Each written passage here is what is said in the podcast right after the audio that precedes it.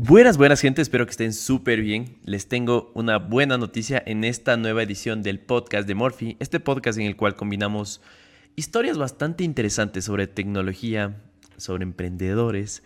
Les cuento que tuvimos el honor de conversar con Ernesto Kruger, fácilmente uno de los referentes más importantes que tiene el Ecuador en innovación, en tecnología, en emprendimiento. Ideas disruptivas, una honestidad brutal de Ernesto es lo que van a escuchar en este momento. Es el podcast más corto que hemos hecho, pero creo que uno de los que tienen más valor para ustedes. Un recorrido rápido por su vida, por todos sus proyectos, una perspectiva sobre lo que tenemos que cambiar en este país y un par de consejos ahí que les puede ayudar para empezar a emprender. Me callo, agarren su snack favorito, su bebida favorita y conversemos un ratito con Ernesto. Chévere, Ernesto. Eh, como te estábamos comentando, siento que Dani y Charlie, eh, en el punto que estamos en nuestra vida, de alguna forma, no sé si directa o indirectamente, has influenciado mucho en nosotros.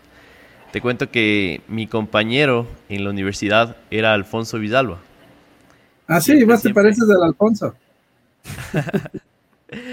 y siempre salíamos de clases y nos poníamos a conversar como, bueno, tenemos tanto potencial, pero siento, sentíamos como que estábamos perdiendo un poquito eh, el tiempo en la universidad. Obviamente luego de que me gradué entendí que muchas cosas que aprendí ahí me servían, pero sí sentía como que estamos para más, ¿no? ¿Qué, pasa aquí? Hay, hay una disrupción en, lugares como, como Kruger Labs y, lo que normalmente teníamos como, como una universidad.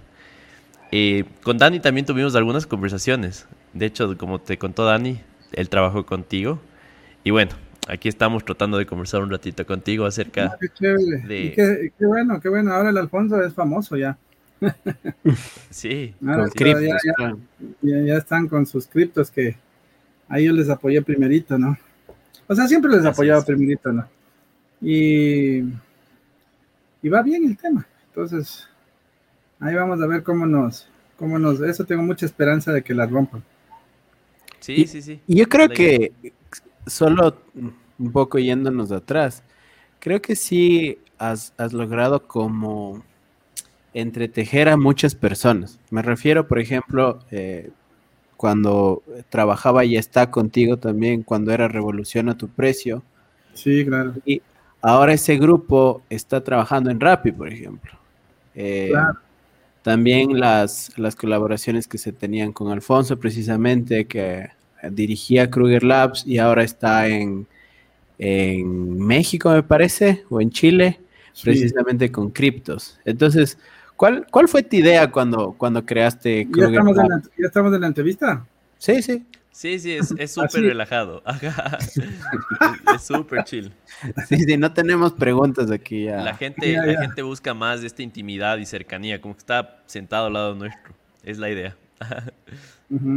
No es una entrevista. Bueno, a ver, entonces, eh, bueno, gracias muchachos, bienvenidos al show. Este...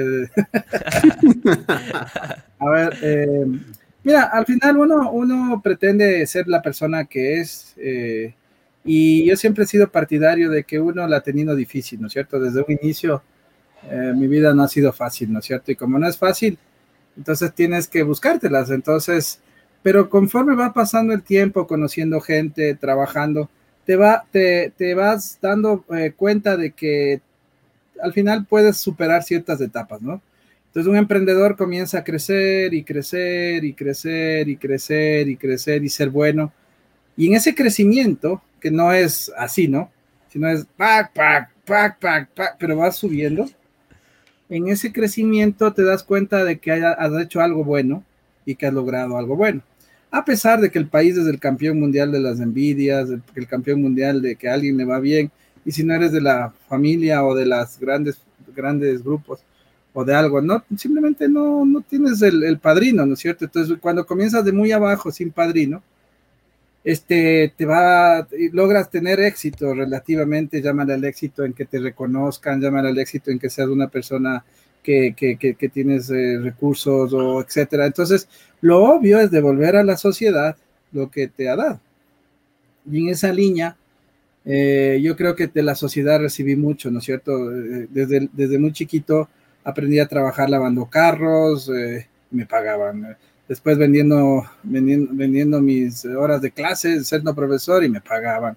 Y después vendiendo mariscos y, de los mariscos pues hice una, una, gran empresa, digamos, entre comillas, ¿no? Y me pagaban. Y después llegar a la, al, eh, bueno, entre la escuela, eh, un colegio que se llama Pensionado Universitario, me becaron. Eh, no total, pero me becaron. Este, y de alguna manera recibir ese apoyo en momentos difíciles donde una familia totalmente, primero, de solo una mamá y dos hijos. entonces, con eso te topas con esa realidad de que la gente te, en el camino te ha ido ayudando. Y en la ayuda, después recibes una beca de un colegio de ingenieros eh, eh, desde, desde el primer, desde que entras a la universidad y luego te becan por toda la universidad este, y te pagan un salario básico, me acuerdo. Y con eso sobrevivimos mi familia, mi, y mi persona y con mi hermana. Y luego, bueno, al final vas saliendo y dices, bueno, logramos algo. Entonces, ese modelo de crecimiento basada en la necesidad. Yo soy una persona también muy creyente en Dios, ¿sí? En una energía superior, en una, en, un, en una fuerza, llámenle chi, prana, eh, o, o, ra, los, los, egipcios, no sé, cualquiera, esa fuerza, eh, o, hoy por hoy le pueden llamar el Señor, la roca, Jehová, todo. Entonces, yo soy, siempre he creído en esto y entonces también me, me apalancaban en la fortaleza espiritual. Entonces, ¿a qué es lo que voy? Con ese apoyo de la gente más lo espiritual, al final te toca devolver lo que te da lo que has recibido. Entonces, yo quise, eh, he sido un emprendedor nato, yo hice una startup cuando nadie hablaba de startup, digamos. Entonces, eh, lo lógico era que ahora el mismo espíritu lo proyectemos a otras personas. Pero yo soy bastante pragmático, es decir, veo a las personas y digo, esta persona sirve y esta persona no sirve. Y a veces el ser directo te genera antipatías de las personas, envidias o lo que sea. Entonces, a veces la gente pierde el tiempo y eso es una práctica, por ejemplo, en Silicon Valley. Estuve hablando con una amiga hace una entrevista que yo al revés le hice a ella. Este, y, me, y, obviamente esa, esa, esa, el Camaleón es un programa de televisión que hemos logrado hacer. Eh, mi, mi, gente de relaciones públicas me mete a trabajar en cosas que, que, es divertido, pero no tengo tiempo. Y, y, entrevistando, y ella una de las cosas que decía en el modelo de esto era, que uno tiene que ser súper directo en las cosas y súper pragmático. Y yo a lo largo de la vida he sido súper directo, pragmático y, y comenzado a ayudar a la gente así. Y hay gentes que comentábamos como el Alfonso, o que, oye, así, y aguantó. Entonces ya cuando ves, dices, cuando una persona es resiliente a hacer, aceptar los consejos, etcétera, etcétera, etcétera, todo ese modelo de, de, de, que, se, que, se, que se va impregnando con la gente, pues te va sirviendo para, para ayudar a otras personas. Entonces, eh, y, ese modelo de, que las personas aceptan el este, entonces te das cuenta que puedes ayudar y comienzas a ayudar, ¿no es cierto? Y comienzas a hacer.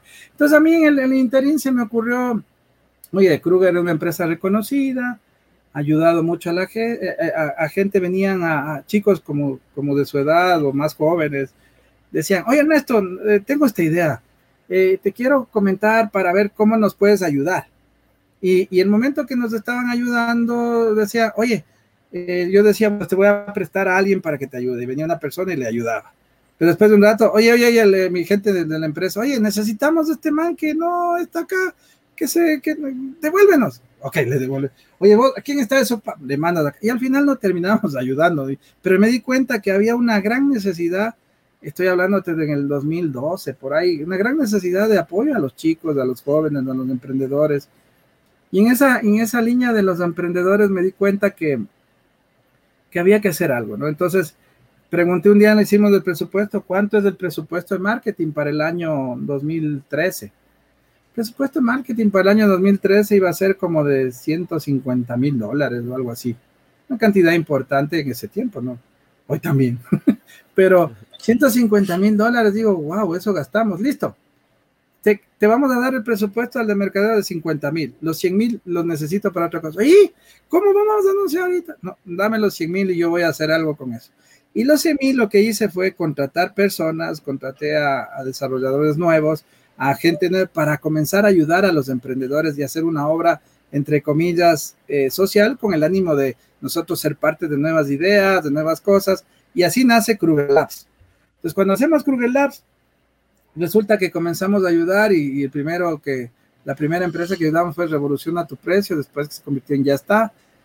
Y qué chistoso, pero, pero comenzamos, Alejandro Freud, que era el, empresario, me convence y yo le digo, ok, vamos a ayudarte y comenzamos a ayudar, luego ayudamos a otra empresa, luego apareció Cuestionarios y decíamos, pero ¿quién va a dirigir esto? Entonces yo conseguí, dice, tenemos que conseguir un tipo que haya estudiado en la universidad. Yo le digo, no, no quiero nadie eh, eh, que sea ni muy estudiado, yo quiero alguien que tenga la actitud. Y comenzamos a buscar. Y tal, me presentan a dos muchachos, el, el, hijo de un papá, compañero mío de la universidad, mi Isabel Cristian es buen negociante, buena cosa, tiene un espíritu tal. Y el Alfonso es el primo. A los guambras de estos para verles. Les veo y claro, lo primero que veo es una actitud totalmente irreverente, totalmente distinta y un avión para las ventas y todo. Y dije, a ver, yo voy a darles, vamos, vengan, ustedes van a ser los directores de Kruger Labs. Y claro, cuando tú creas eso, enseguida nosotros íbamos al BID, íbamos a todos unos culicagados de 22 años y 22 no les paraba nadie en bola.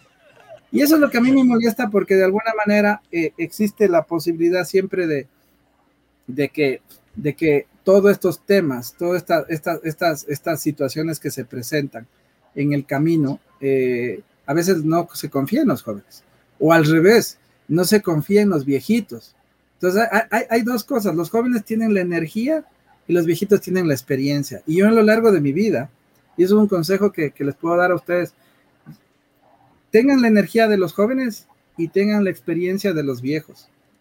Yo, por ejemplo, tengo asesores que tienen 72 años en mi empresa, 72, eh, 73 años, y me dan mucha sabiduría. Capaz no tienen la fuerza y la energía y a lo mejor alguna cosa son imprácticos, pero te dan pepas que tú ya las tienes que interpretar y con la juventud ir para adelante. Entonces Kruger Labs nace así, con estos jovencitos, comenzamos a integrar un ecosistema y fuimos los primeros que dimos que hablar ya en todo el Ecuador. Y obviamente el mercadeo, se preguntarán, ¿y ese presupuesto de mercadeo estaba hecho pedazos? No, después nos conocieron más por Kruger Labs que por Kruger. Entonces el mercadeo indirecto funcionó mucho mejor que el, es decir, el ayudar a la comunidad ayudó mucho. Entonces nos convertimos en un laboratorio que hacíamos eh, la co-construcción de, la, de las startups.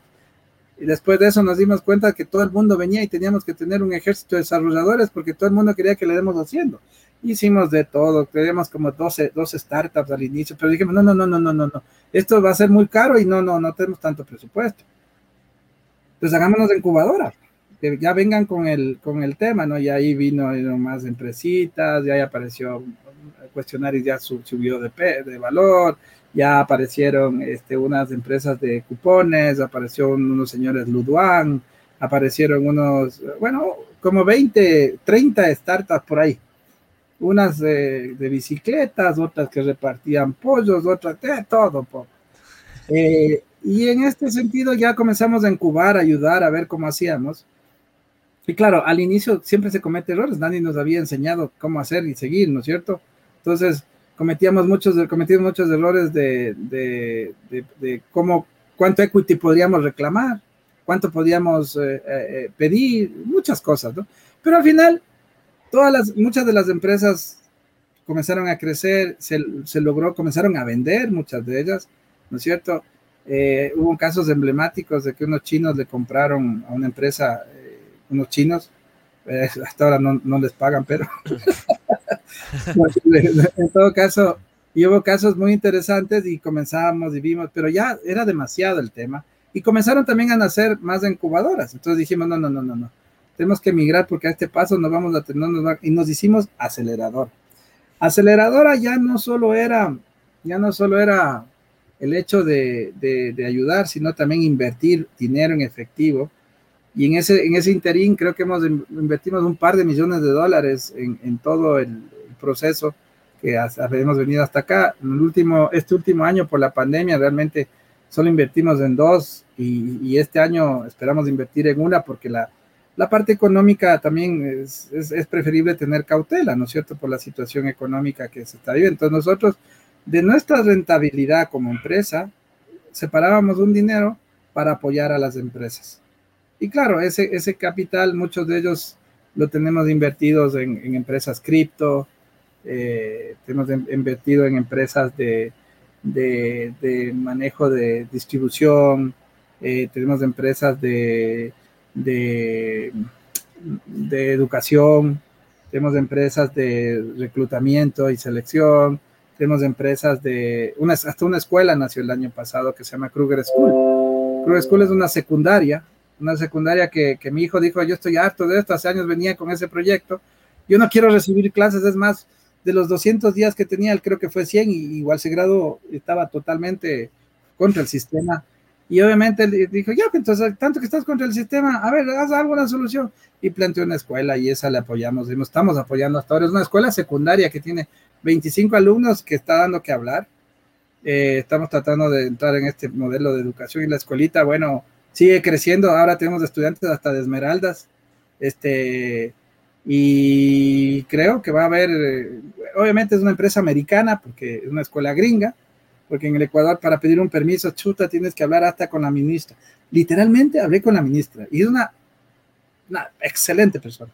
Nos quiere ayudar y todo, pero después se diluye que los permisos, que la ley permite, que no permite.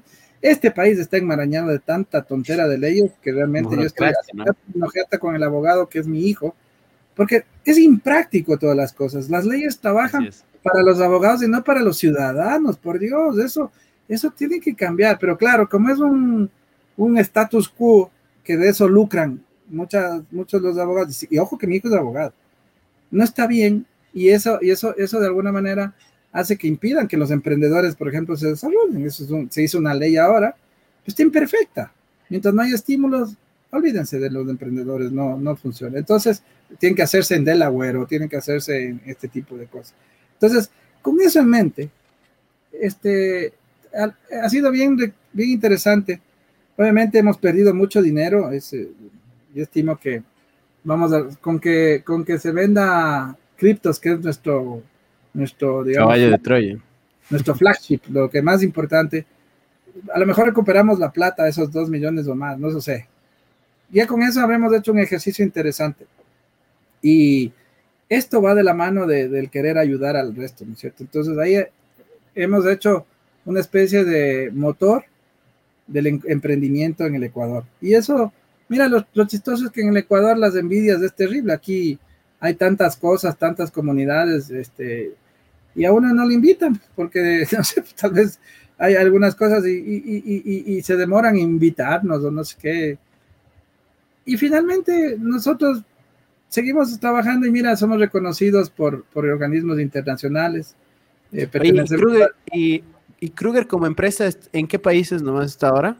Sí, ya te cuento. Entonces, lo, que hemos reconocido es que, por ejemplo, somos el, senador del World Business Angel Forum, un organismo mundial eh, que nos reconoce en el trabajo que hemos hecho, ¿no es cierto? Entonces, más allá de los reconocimientos que me valen un pepino, la verdad, vale la pena el, querer hacer cambios en un país, ¿no? Si se deja. Y eso es muy importante. Eh, si no se deja, vean chicos, tenemos que hacer una revolución o algo porque este país como está no sirve así.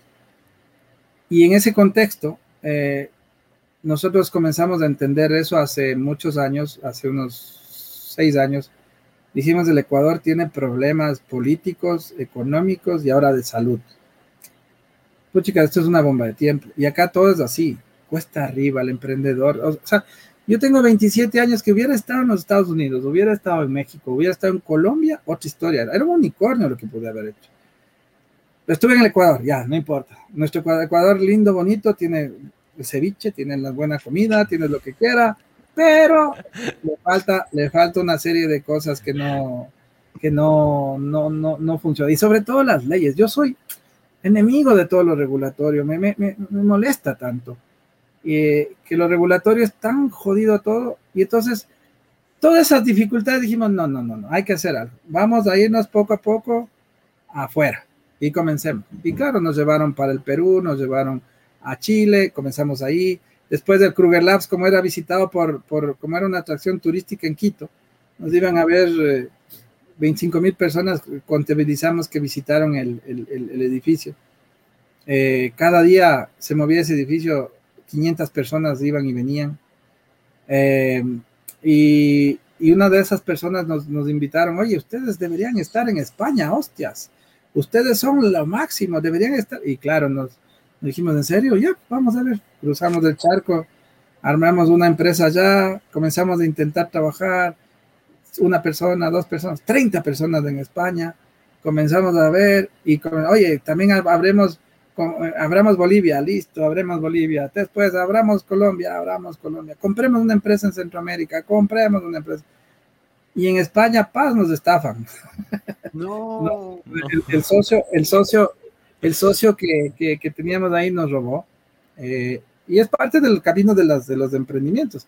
Nosotros hacíamos los trabajos, pero la facturación no llegaba. Entonces, al final se estaba tragando el socio. Bueno, menos mal, nos dimos cuenta, nos tuvimos que achicar, le dejamos a él todo para que se encargue de eso y, fue una decisión correcta. Y otra vez de nuevo. Y, y ahora estamos en, en, 12 países, 12 países que, que, estamos operando en 7 oficinas, o sea, 7 oficinas hay presencia física de gente. En México, en, en Centroamérica, en, en Costa Rica, Panamá, Colombia, Ecuador, Quito, Guayaquil, eh, Lima, eh, Santa Cruz y Cochabamba, ¿no?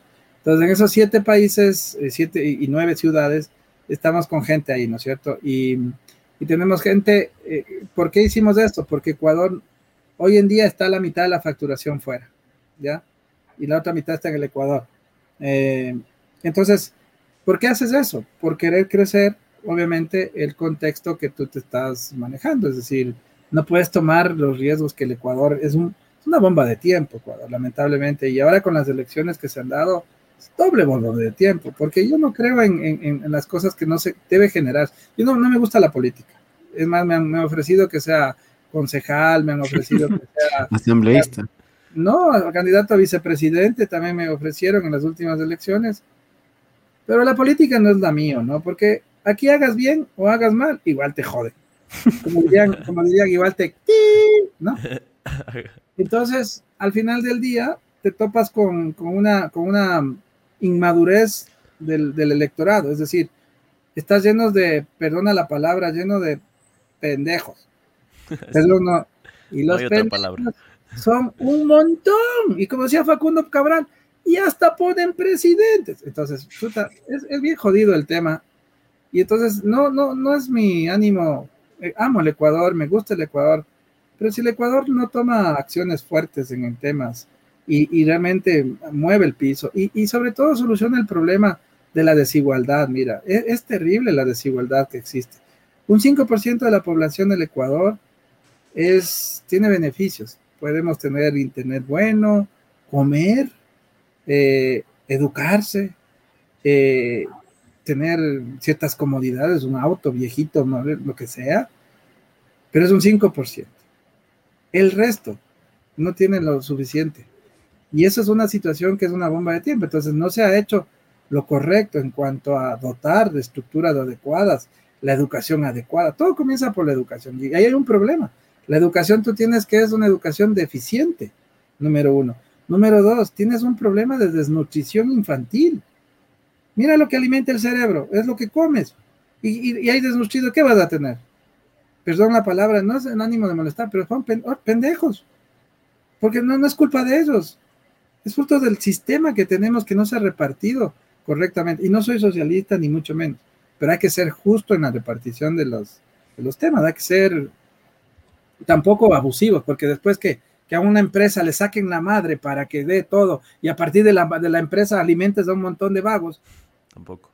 Tampoco, ¿no? Entonces, ese es el tema. Y, claro, hoy, hoy me veo en la disyuntiva de me quedo en el Ecuador o me voy.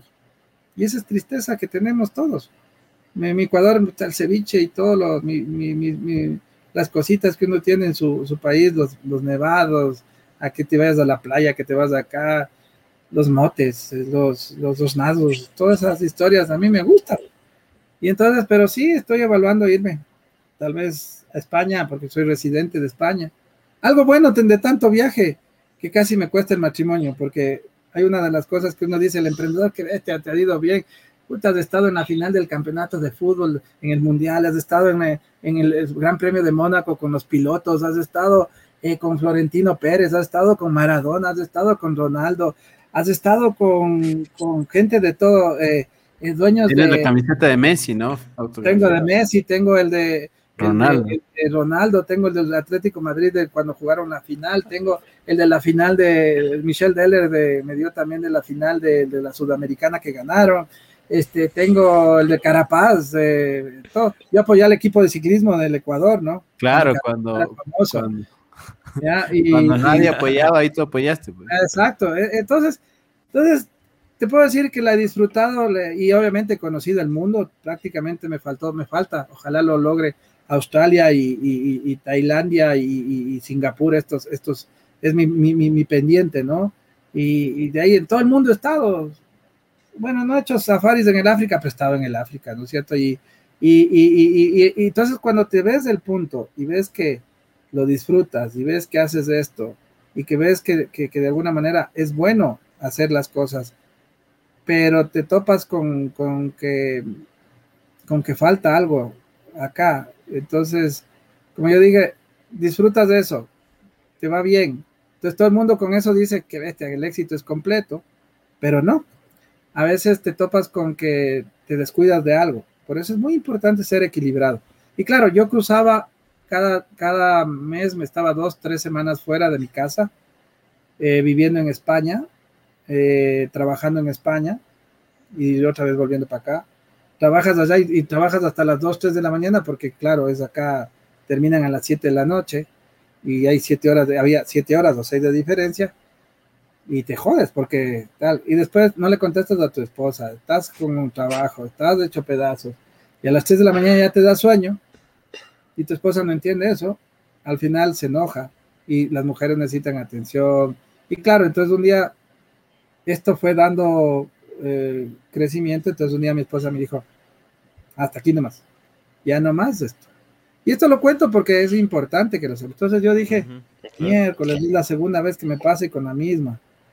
Este, claro, porque hace, porque imagínate, cuando estaba emprendiendo yo era solo, hacía de todo, trabajaba sábado, domingo, con dos hijos, mi pobre esposa, y ella es una héroe, entonces al final me dijo, no, ya no quiero tampoco. Entonces otra vez a reconquistar, a pedir disculpas, a que y la primera vez listo, la segunda, chuta, esta ya le vi negra. Yo no dije, ya, pues ya, ya no hay nada que hacer. Creo que no, no mismo. Mi esposa incluso ya no, dijo, no, incluso no, no quiero saber nada. Listo, listo, ya. Y una mujer cuando entra en modo Tokio es terrible. Entonces, al final incluso, incluso comenzó a, a decirme que ya separemos, separemos las cosas, tú dame esto, tú esto, otro y hasta eso hice. Entonces dice, ok, listo, quédate esto, toma, toma, déjame la empresa nada más, lo único que tengo.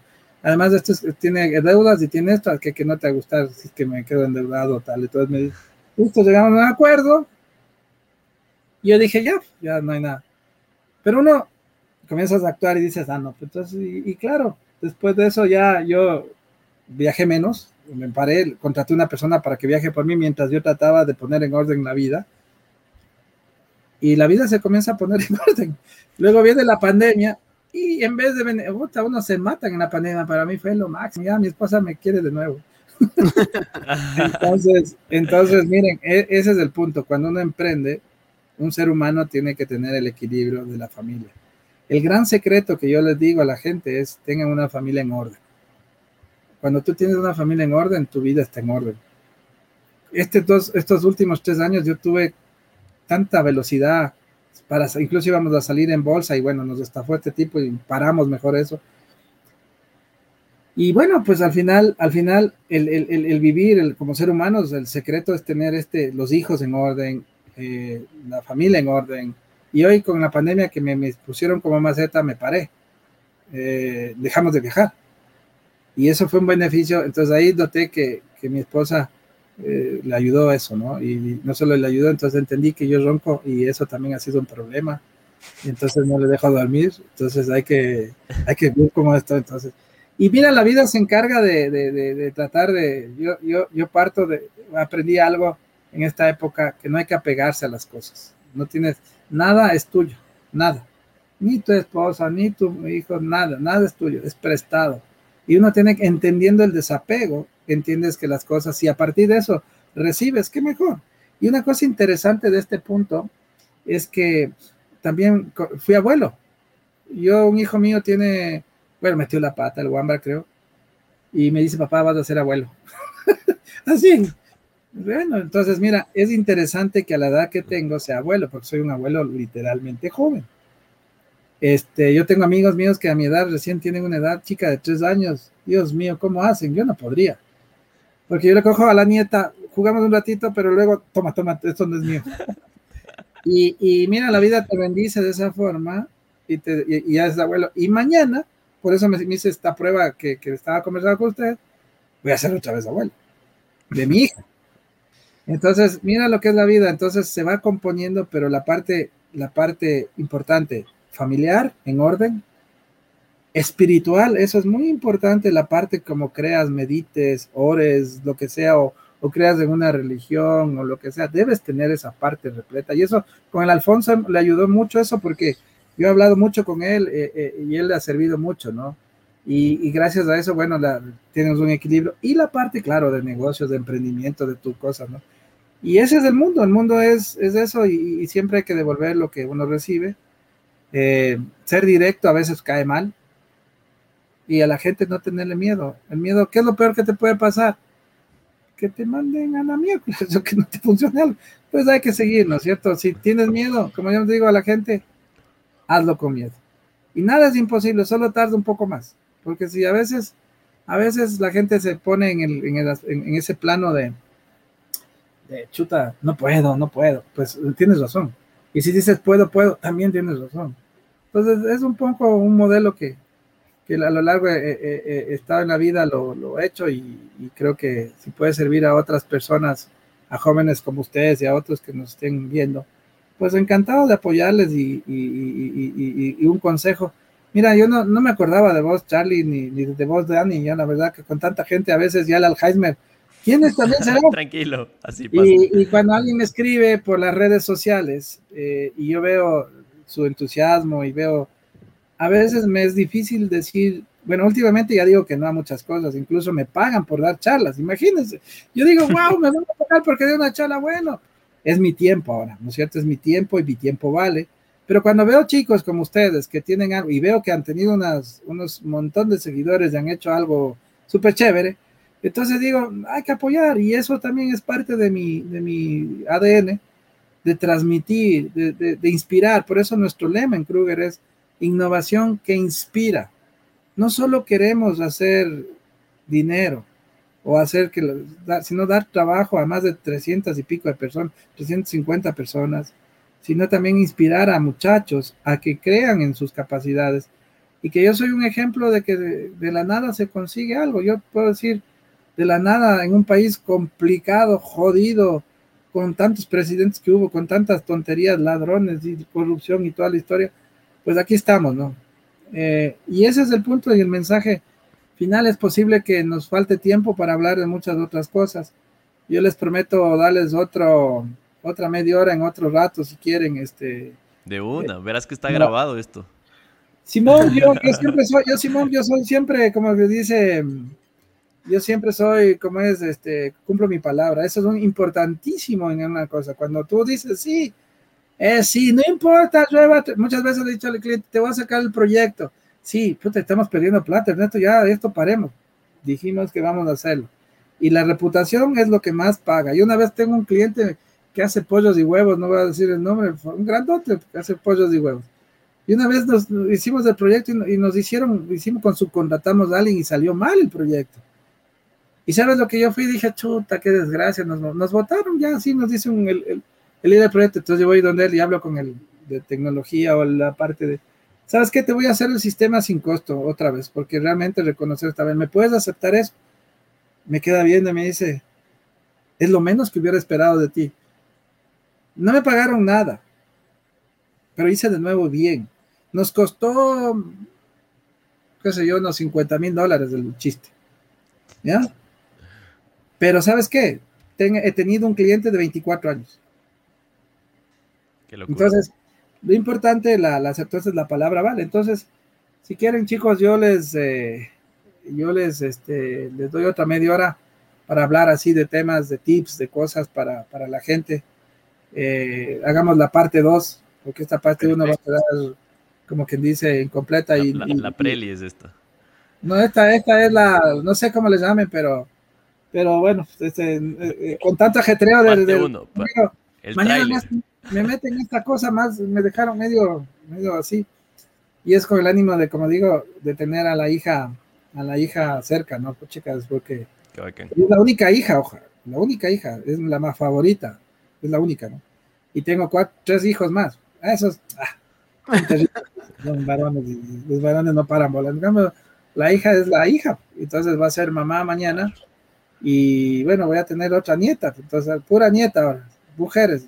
Estoy esperando al que juegue fútbol y nada, entonces esperemos que algún rato llegue el futbolista. Chuta, Ernesto. Eh, más bien, muchas gracias por tu tiempo, felicitaciones por, por el incremento en la familia y bueno, ojalá pronto podamos seguir conversando. No sé si Dani, tú quieres decir algo.